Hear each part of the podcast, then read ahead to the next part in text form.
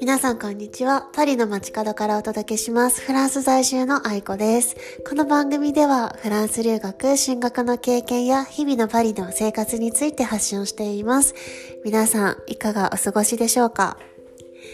私は最近その今日ですね、たまたまこうフランス人の方とお話しすることがあって、もうその方も2年前ぐらいから知ってる起業家さんなんですよ。で、面白いなって思った話があって、あの彼のバカンスの取り方なんですよ。あ、最近どうって言って、彼が2週間前までバカンスに行ってたんで、どうやったバカンス？なんか今週来週どんなスケジュールな？みたいな話をしてたら、あ、来週またフラン、えー、バカンスに行くって言ってて、あらなんか先々週までバカンス取っとったやんかまた行くとみたいな話をしたら、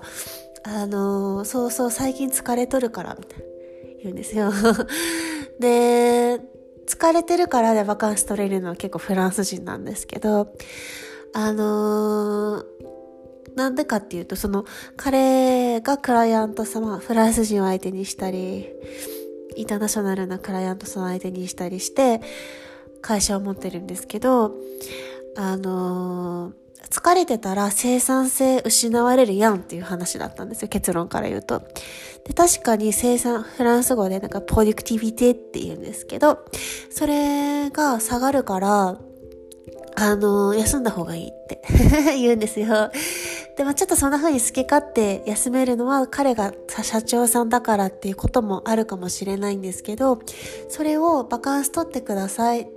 休んでくださいってお願いしてきたのはパートナーシップのクライアントさんらしいんでらしいんですよ。で、何が言いたいかって、こう、フランス人のパートナーさんが、あの、この方、その私がお話ししたこの方は、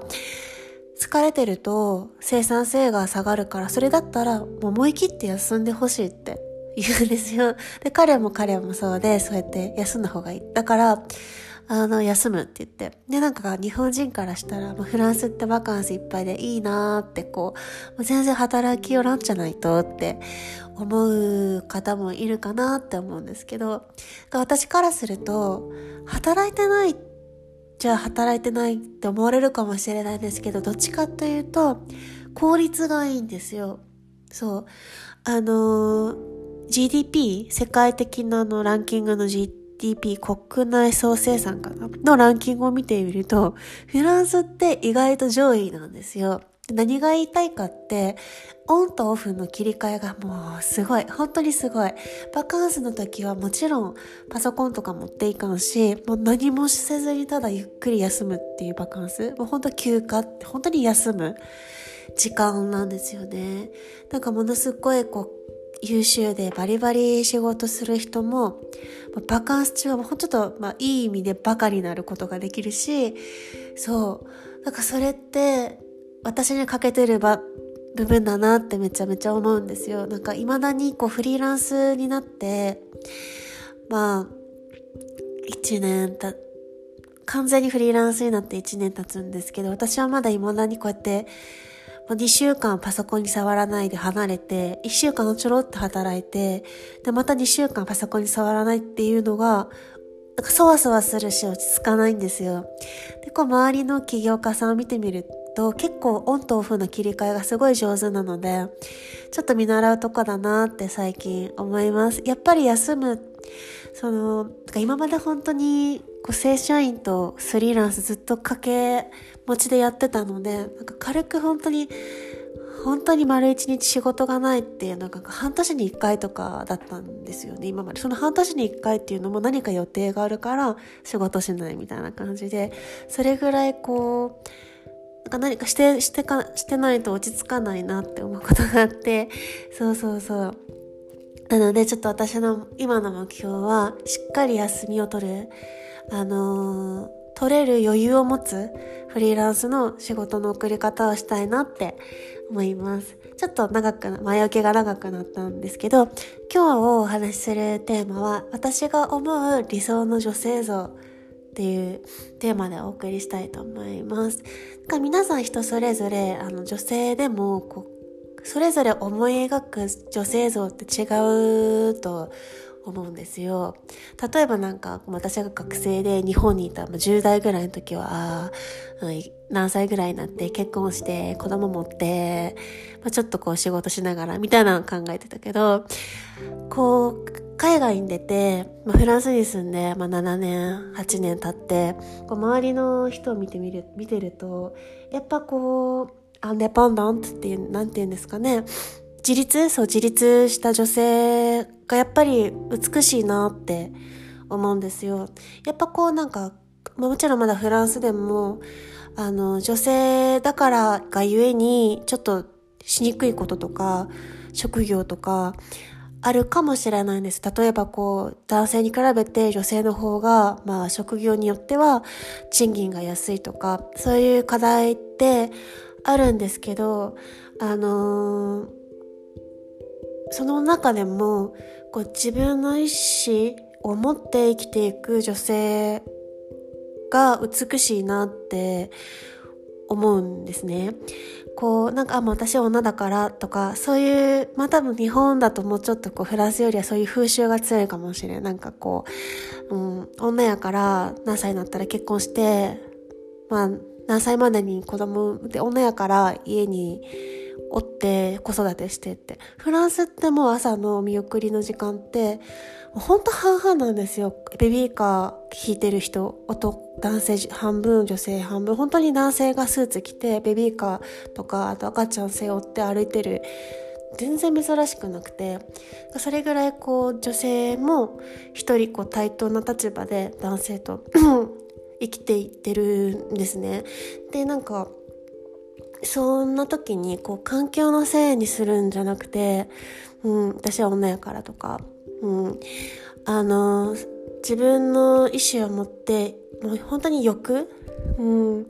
ちゃんと欲、自分がこう描きたい、うん、現実にしたい理想像を持って、なんかその欲に突き進む野心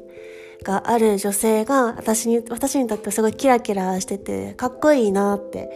思うんですよ。うん。これ本当に人それぞれ意見が異なると思うんですけど、そう。なんか女性だからこそ、うん、挑戦できることもあると思うし、こう、もっとこう自分の意志と欲望を持って、ちょっと野心も持って、うん、精神的にも、うん、まあ、経済的にも自立した女性ってすごく、うん、美しいって思いますね。その生き方が。もちろんなんかまあ、すごいね、見た目もすごいケアをして、こう、美意識高くてっていうのもあれなんですけど、私そういうとこよりも、なんか生き方の方に女性に魅力を感じるなって思います。なんか男性を通してじゃないと、あの、生きられないとか、こう男性を通してじゃないと社会と接することができないっていうのは、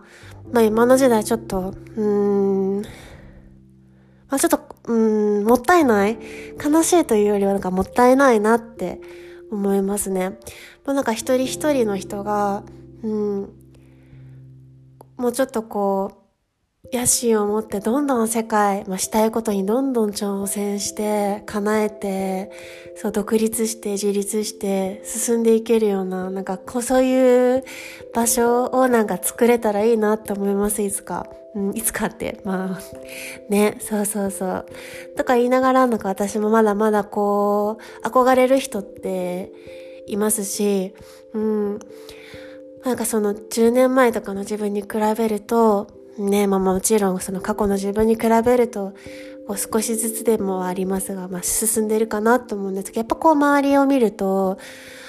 あの、本当にかっこいい女性っていますよね。すごい、私が思うかっこいい女性は本当にもう起業家で、起業家だけど、余裕がある人、もうなんかすごいツンツンしてなくて、すごいおっとり余裕があって、その、持っている富この私が富って、そのお金だけじゃなくて、その知識とか、うん、学びっていうのをどんどん周りの人にシェア、与え、一緒に共有することができて、そうそうそう、精神的にも経済的にも自立している女性っていうのは、本当になんか魅力的だなって思うし、今後、そんな風な、なんかもっと、その女性像に近づいていきたいなって今日なんかこうふと思いました。パリを眺めながら。うん。なんか、これは本当に人それぞれなんで、正解っていうのがないと思うんですけど、まあなんか改めて今日ちょっと一回足を止めて、皆さんが思う、うん、理想の女性像って、なんかどんな人なのかなって、ちょっと考えてみてください。はい。じゃあ今日は、えっ、と、この辺で、また更新をします。じゃあ素敵な一日をお過ごしください。ではまた。